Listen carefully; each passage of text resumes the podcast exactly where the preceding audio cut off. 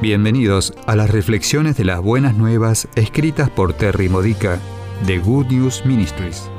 Te ayudamos a edificar tu fe para la vida diaria usando las escrituras de la Misa Católica. Visita gnm-es.org.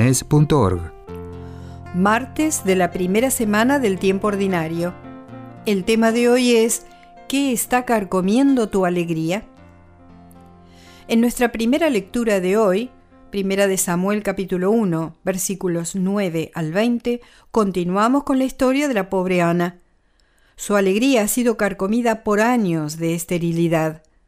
Ahora lo somete todo a Dios, aun lo que ella más desea, un hijo, al prometerle consagrárselo a Él si la ayuda a concebir.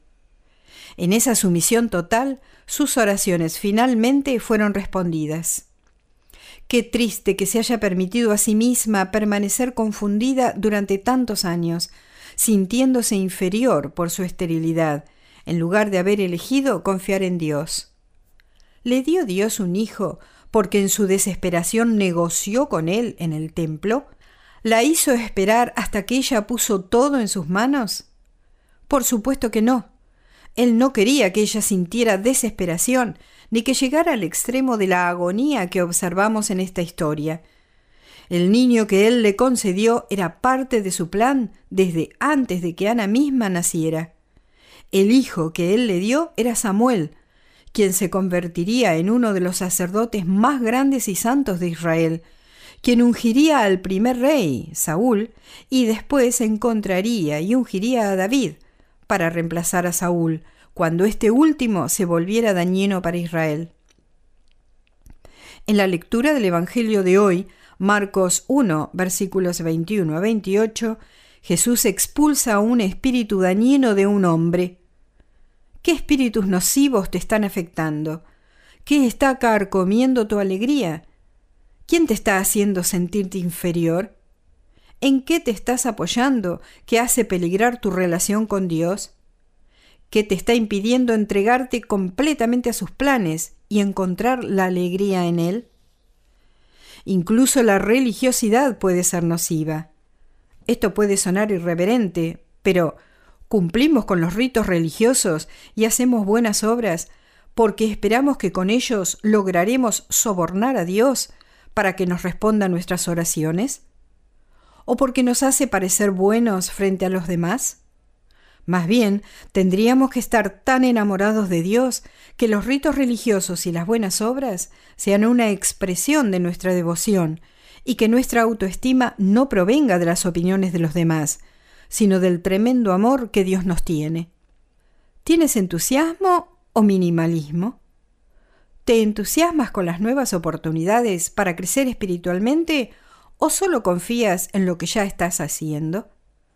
Se requiere de mucho trabajo duro y determinación para madurar espiritualmente lo suficiente como para entregarle todo a Dios. ¿Estás esperando a que Dios te dé detalles de lo que tienes que hacer a continuación o que te dé lo que estás esperando porque simplemente negociaste con Él? En realidad nos deberíamos anticipar, tomando la iniciativa y caminando hacia adelante, dando el siguiente paso hacia el cumplimiento de los sueños y deseos santos, confiando en que Dios va a guiar nuestros pasos y nos mantendrá alejados del mal camino.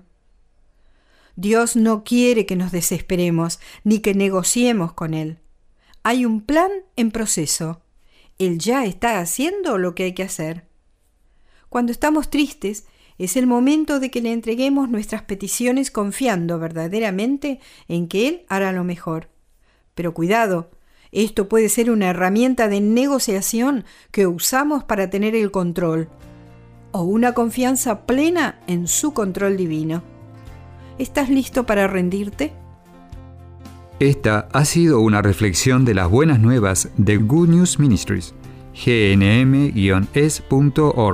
Si quieres conocer nuestro ministerio, visita hoy nuestra web.